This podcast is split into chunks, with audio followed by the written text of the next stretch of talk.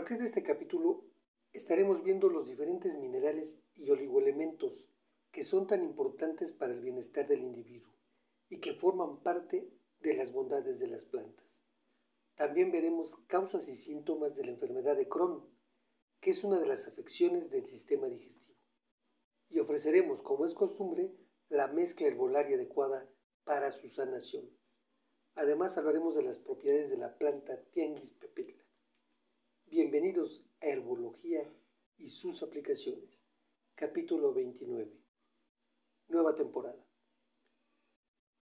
Los minerales son nutrientes que el organismo humano necesita en pequeñas cantidades. Esto en proporción a los macronutrientes tales como los hidratos de carbono, proteínas y lípidos.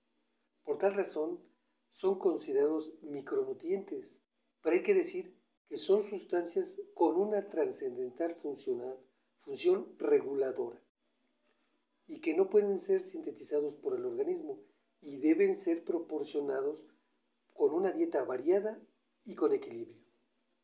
También hay que decir que no contribuyen con la energía que necesita el cuerpo.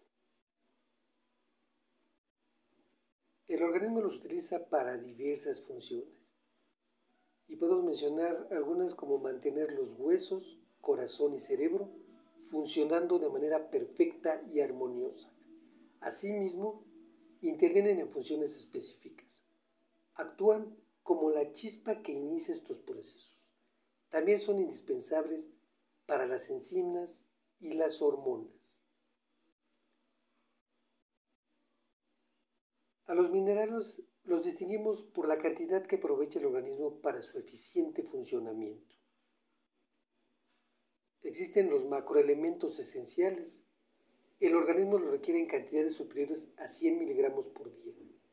Pueden ser el calcio, el fósforo, el sodio, el potasio, el cloro, el magnesio y el azufre.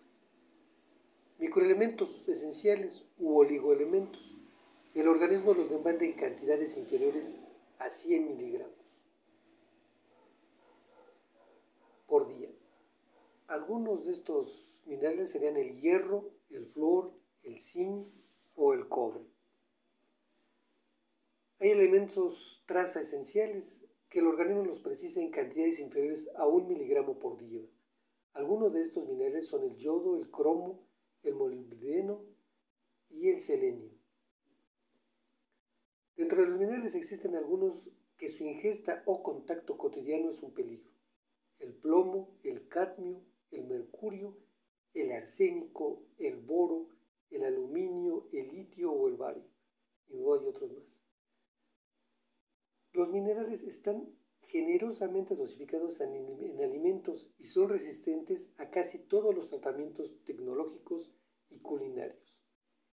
No se ven afectados por la luz o el calor, pero se pueden perder en las aguas de cocción o retenidos en la fibra que no se absorbe. Por ello, es que las fórmulas herbolarias incluyen diferentes presentaciones para cubrir en su caso alguna sospecha de deficiencia de algunos de estos elementos. El contenido en minerales es irregular según el origen del alimento. Hay que añadir que algunos alimentos contienen sustancias que actúan como antinutrientes, frenando la absorción de los minerales, porque forman con ellos compuestos de coordinación o complejos. Uno de ellos es el ácido fítico presente en muchos vegetales. El calcio es un mineral con presencia amplia en el cuerpo. Podemos decir que está involucrado con el desarrollo de huesos y dientes fuertes. Interviene también en la coagulación de la sangre, en el envío y recepción de señales nerviosas, contracción y relajación muscular, secreción de hormonas y otros químicos, y además un mantenimiento de un ritmo cardíaco normal. Se le considera el quinto elemento de la tabla periódica más abundante en la corteza terrestre. Es un metal blando. Su característico color blanco plateado tiene un núcleo lleno de energía estable. Actúa como un establecedor de la membrana celular en cuanto al transporte de las mismas. En cuanto a la disminución o dieta pobre en calcio, nuestro organismo puede generar síntomas como dientes débiles, calambres musculares, uñas quebradizas, caída del cabello. Para determinar la falta de este mineral es necesario realizar exámenes de laboratorio.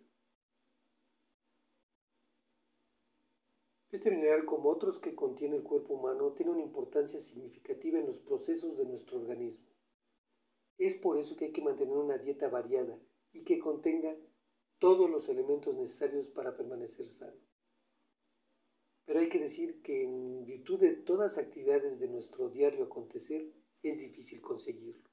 Por ello, ayudemos a nuestro organismo con infusiones o suplementos alimenticios. Esto es tan importante como los bienes materiales o reconocimientos que pudiésemos obtener en nuestro transitar en esta vida.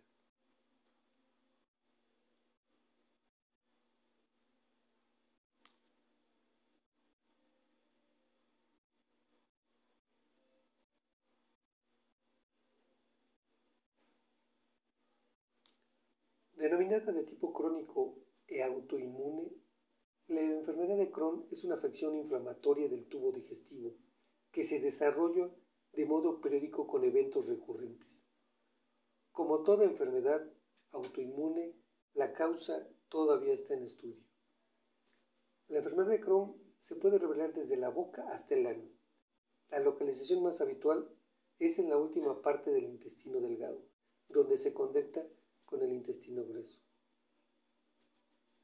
Existen antecedentes de presencia y afectación fuera del aparato digestivo, como en articulaciones, piel, hígado u ojos, aunque esto es muy raro y es ocasionalmente.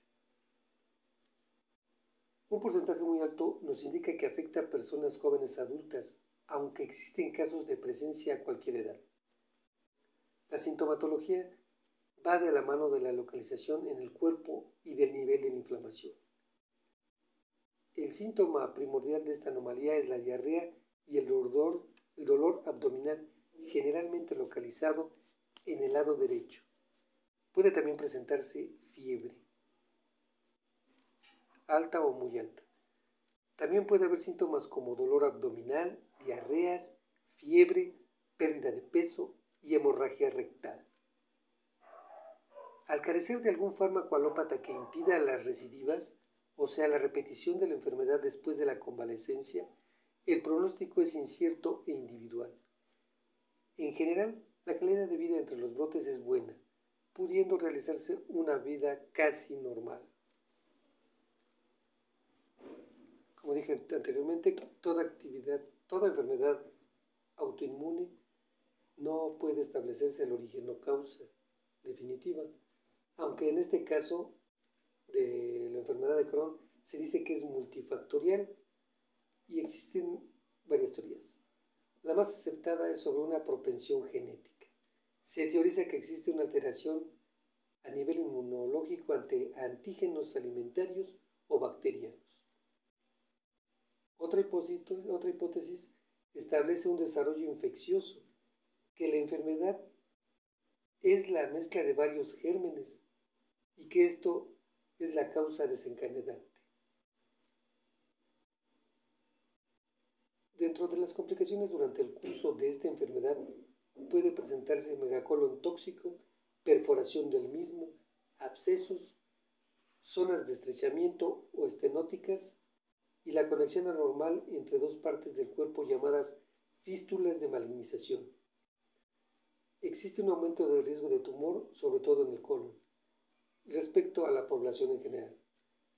Por eso es tan importante el diagnóstico y la atención eficaz y eficiente de las plantas medicinales.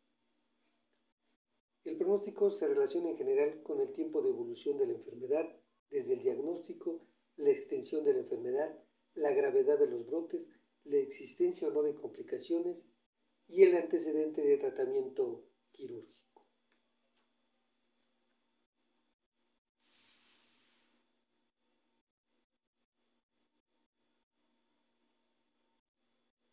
Ahora vamos a dar la mezcla herbolaria. Apunte usted, por favor. Planta número uno, arpagofito. Planta número 2, Tianguis pepetla.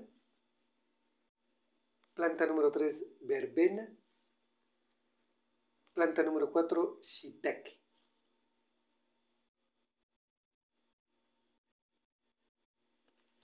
Instrucciones de elaboración y dosis. Plantas 1 y 2 en hierba natural triturada o desmenuzada en trocitos. Planta número 3 en extracto líquido. Puede ser base alcohol o agua. Y planta número 4 en cápsulas, tabletas o grajeas de 500 miligramos. Mezclar vigorosamente las hierbas 1 y 2. Colocar un recipiente con agua para hervir a fuego lento, añadir la mezcla elaborada, una cucharada sopera por cada litro de agua. Al alcanzar el punto de ebullición esperar 10 minutos, todo esto a fuego lento. Retirar el recipiente del fuego, dejar reposar por 15 minutos, colar y servir. Esta infusión se debe de tomar como agua de uso durante el día en pequeños sorbos. Agregar 10 gotas del extracto fluido de la planta número 3 en medio vaso de agua. Puede ser esto en la infusión antes preparada. Y tomar dos cápsulas de la planta número 4 antes de cada comida. El tratamiento debe ser por 8 semanas.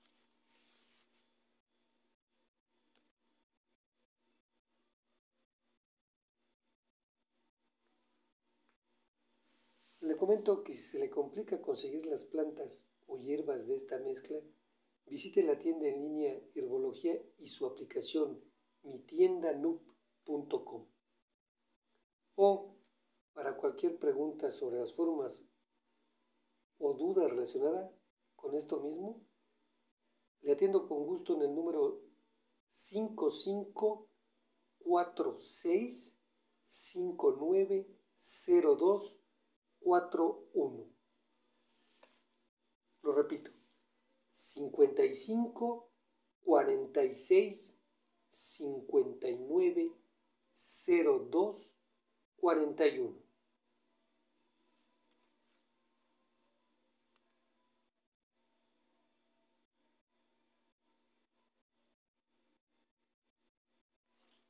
Recuerde que si usted está con un tratamiento médico alópata, en un principio deberá seguirlo. Conforme avance el tratamiento naturista, sentirá los resultados esperados y será muy notorio para usted cómo regresa la salud cada día. Sorprenderá a su médico por los resultados de los estudios que habitualmente le realicen y será su decisión el momento en que abandone el tratamiento alópata, con la confianza que sentirá y le ofrecerá su cuerpo.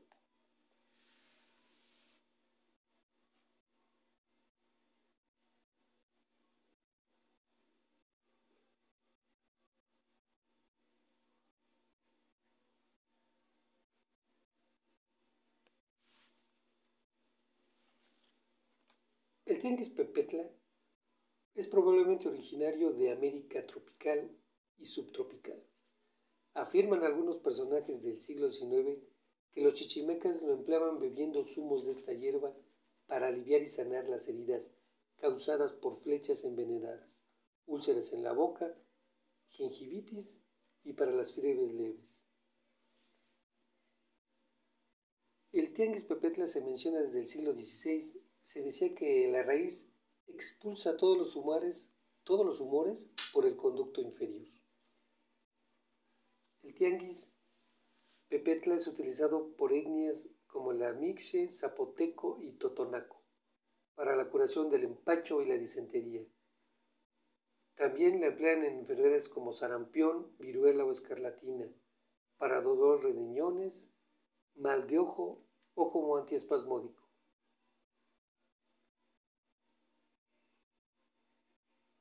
En la actualidad es utilizada en el tratamiento, control, prevención y la mejora de las siguientes enfermedades y afecciones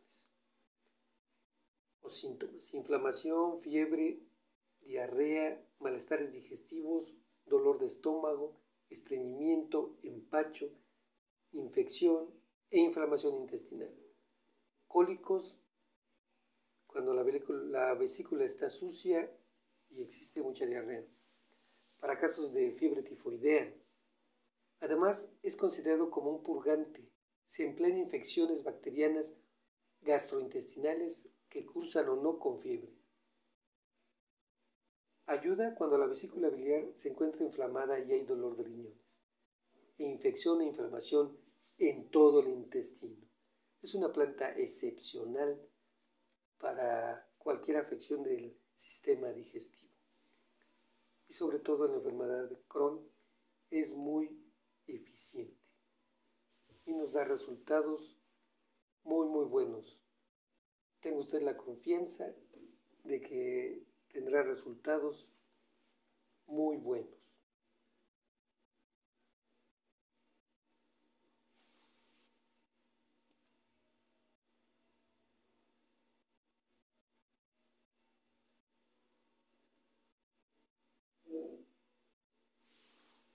Si usted desea apuntalar este proyecto, dele apoyar en el icono correspondiente y siga los pasos indicados. O bien, puede usted realizar cualquier aportación vía PayPal o directo a la cuenta, ambos descritos en la carátula presentación de este podcast. Toda ayuda será bienvenida y muy, muy agradecida, y será para hacer crecer este espacio. Y mil gracias por ello como le digo y le repito, si tiene usted alguna duda, puede ser vía email o por vía teléfono, vía telefónica y ahí aclararé alguna duda que usted tenga o si no puede usted conseguir las plantas, pues veremos cómo se las hacemos llegar.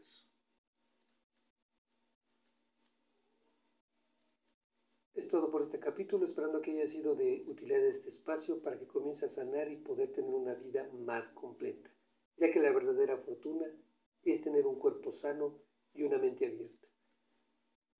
Para cualquier comentario o necesidad de alguna mezcla específica, envíeme todos los síntomas y malestares que siente, o los diagnósticos que le mencionaron a mi correo electrónico, y con gusto le elaboraré una mezcla personalizada para atender, aliviar y sanar sus males. No olviden mencionar estos datos. Nombre, edad, estatura, peso y medicamentos que está consumiendo. Le contestaré por la misma vía o mediante el podcast, mencionando su nombre. Mi correo es marger.2025.gmail.com